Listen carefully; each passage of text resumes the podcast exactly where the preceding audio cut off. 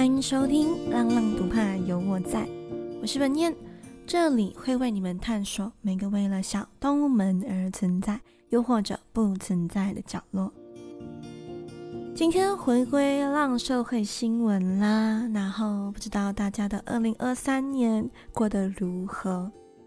那在去年年末，也就是二零二二年的年末，马来西亚，也就是我的国家。呃的一个叫做甘东家里发生了严重的土崩，那时候各大媒体都有报道这个土崩嘛，因为它有很多罹难者。然后呢，在这些文章里面呢，也出现了一个很特别的存在，那就是搜救狗 （Rescue Dog）。那时候的报章就有报道到，因为连续了很多天的搜救活动。就连搜救狗也撑不下去，也倒下了。然后就很多人开始关注了搜救狗这个话题。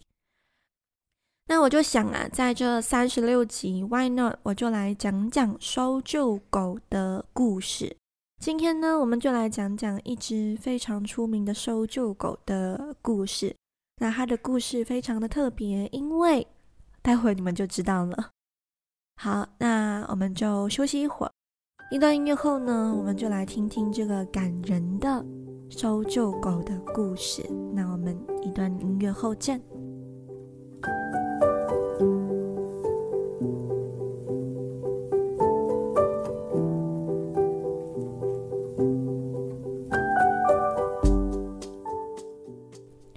欢迎耳朵们回来。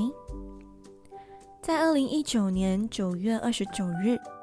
半夜十一点的时候，一只德国牧羊犬因为突发胃扭转而离世了。这胃扭转呢，其实就是呃狗狗界的杀手，因为当狗狗吃太快，或吃太多，或吃饱后直接运动，都会发生这个胃扭转，而且这个胃扭转呢是能够致死的。这只德国牧羊犬呢，就这样得了胃扭转离世了。它离世的消息呢，让很多人都觉得非常的惋惜，因为这只德国牧羊犬啊，不仅仅只是普通的家狗，它是搜救狗 （Rescue Dog）。曾经在二零零八年的汶川大地震，成功救出了十五名的受困民众。它就是我们今天的主角，它叫。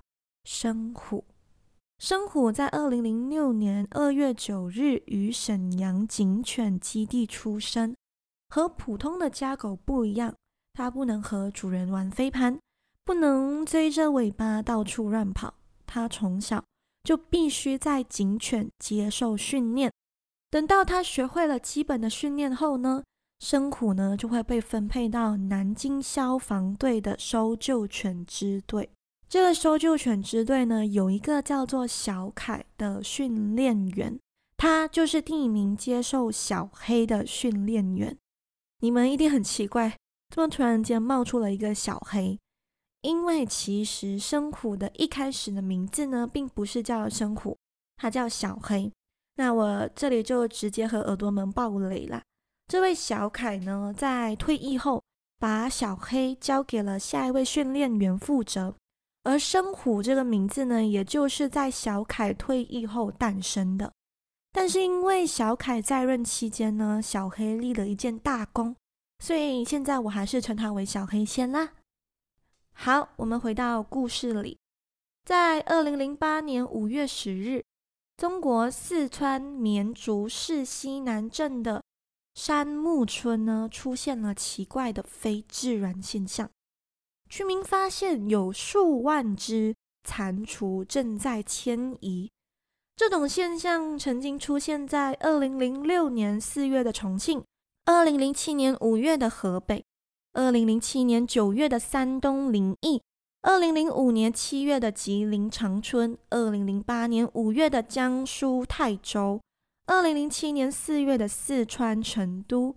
但是呢，随后这几个地方都没有出现任何的天灾，所以这一次大家看到，诶，中国四川出现了这个数十万只蟾蜍正在迁移的现象呢，也不以为意，他们认为，哎，这都是自然的现象。但是人算不如天算，就在隔两天，二零零八年五月十二日中午两点二十八分零四秒，高达八点二级的地震在中国四川一带发生了。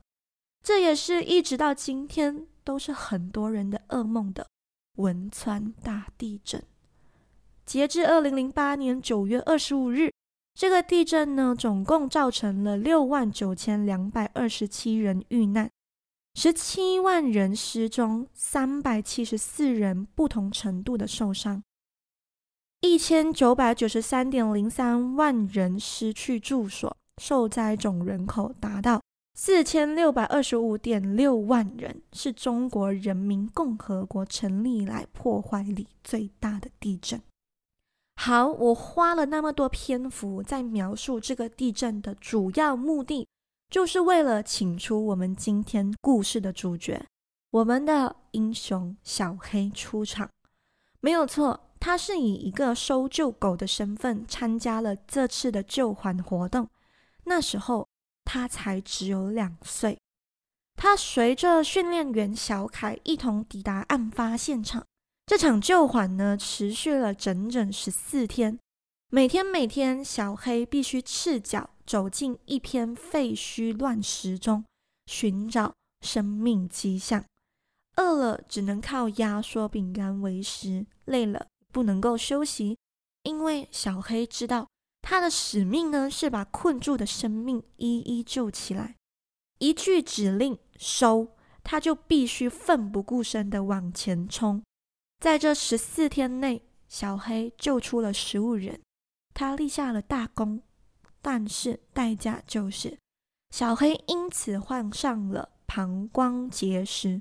除了长期吃压缩饼干的关系，小黑因为吸入了大量的粉尘，加上饮水量过度少量，他患上了膀胱结石，心脏的功能也下降了。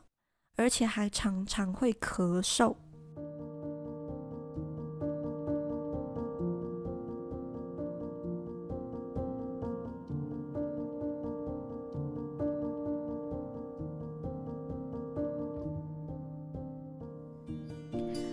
在二零一零年十一月，负责小黑的小凯退伍了，于是呢，小黑就被另外一个训练员接手，他叫做沈鹏。小黑不知道啊，眼前的这个训练员呢，在未来不仅仅只是训练员，他会改变小黑的一生。至于怎样改变呢？我要卖一个关子，还请耳朵们耐心听到故事的结局，就会知道了。沈鹏遇见小黑时，小黑的身体状况有在慢慢的恢复健康。你既不小也不黑，不如干脆就跟我姓，姓沈如何？然后名字嘛，就取为虎，虎虎生威的虎，怎么样？这是沈鹏看见小黑说的第一句话。小黑好像听懂了自己新主人的话，摇摇尾巴表示 “OK，我同意”。于是小黑不再是小黑，他叫做神虎。那待会的故事呢，我就会把小黑的名称改为神虎。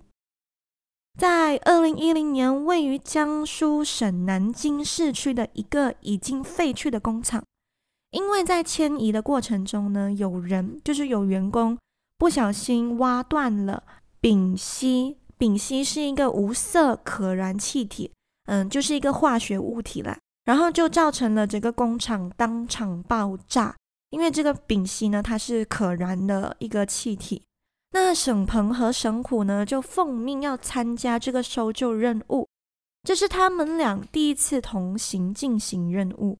在搜救中，沈虎的后腿呢被钢筋划开了一道大口，但是“搜”这个口令一落下，他没有叫，他忍着伤口，没有停下脚步，不停向前寻找生还者的迹象。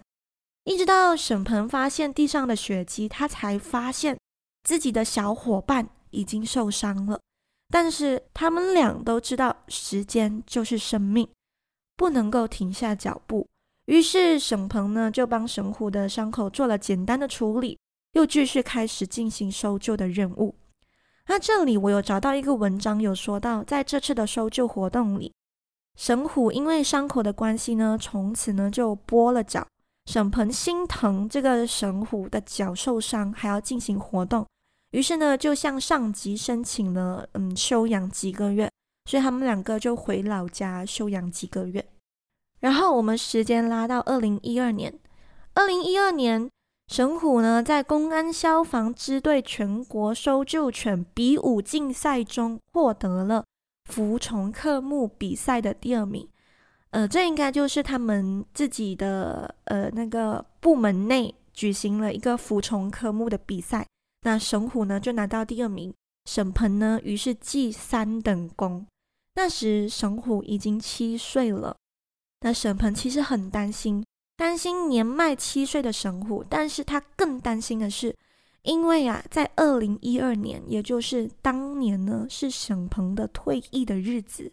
他左思右想，如果自己离开了神虎，何去何从？于是他决定向上司申请延期自己的退役时间。他觉得，如果能够陪在神虎身旁多一点，那就多一点吧。因为神虎的心脏功能一直都没有恢复健康，所以他想再陪陪他。于是这一陪呢，就多了三年。在这三年呢，神虎很争气的在各大比赛中呢，获得了很多奖项。最著名的呢，就是写意搜寻比赛，他获得了呃嗯最高纪录，而且是以年龄最大的狗狗的身份得到最高纪录。于是，他的主人沈鹏呢，又再获三等功。很快，时间来到二零一六年。二零一六年十一月，也就是沈鹏延期的退役时间要到了。这一次呢，已经没有人再允许他延期服役了。他知道自己必须离开部队，这也代表他得离开陪伴他多年的伙伴神虎的身旁。其实那时候的神虎呢，也高达了十岁。那沈鹏就在想，如果自己离开了，谁又会接收神虎呢？神虎是不是又要去参加各种搜救活动，然后死在部队里？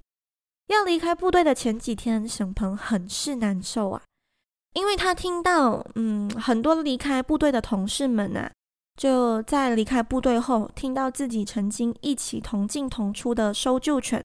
快去世的消息，都会飞奔回到部队去看自己狗狗的最后一面，但是都来不及哦，所以他们都觉得很很可惜，但是他们也很无奈，因为从来从来都没有人可以永远陪在自己搜救犬的身旁。那沈鹏呢，就在自己退役的前一晚想了很久很久，那他。在这一晚呢，做了一个很大的决定。他决定要写一份申请书。这一次，他不要申请延期服役，他要申请和自己的搜救犬神虎一起退役。部队同意了。在这之前呢，完全没有过这样的案例。他们是第一次搜救犬和自己的训练员一同退役的。然后在退役后呢，他们开启了第二个人生。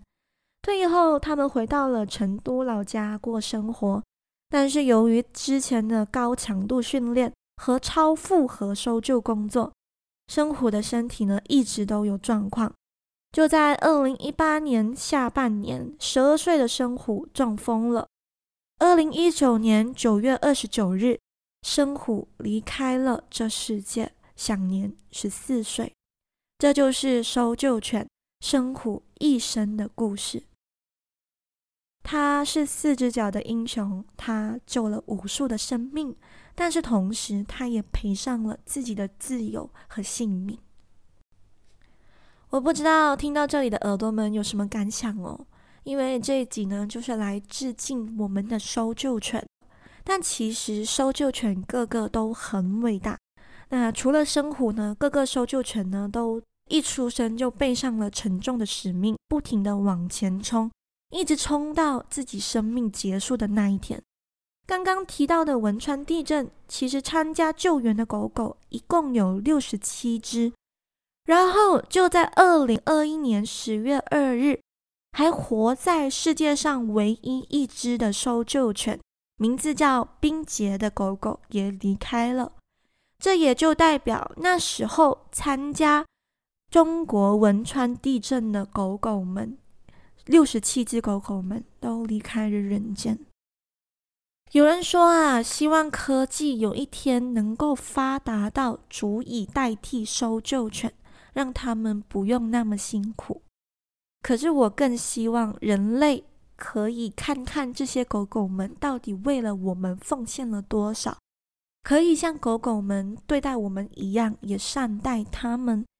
拜托，不要再吃狗肉，不要再消费它们了。如果我们不能够等到科技来代替他们的那一天，那至少我们能够好好的陪伴他们。这就是今天要带给耳朵们的故事，还有我的一些想法，希望耳朵们会喜欢。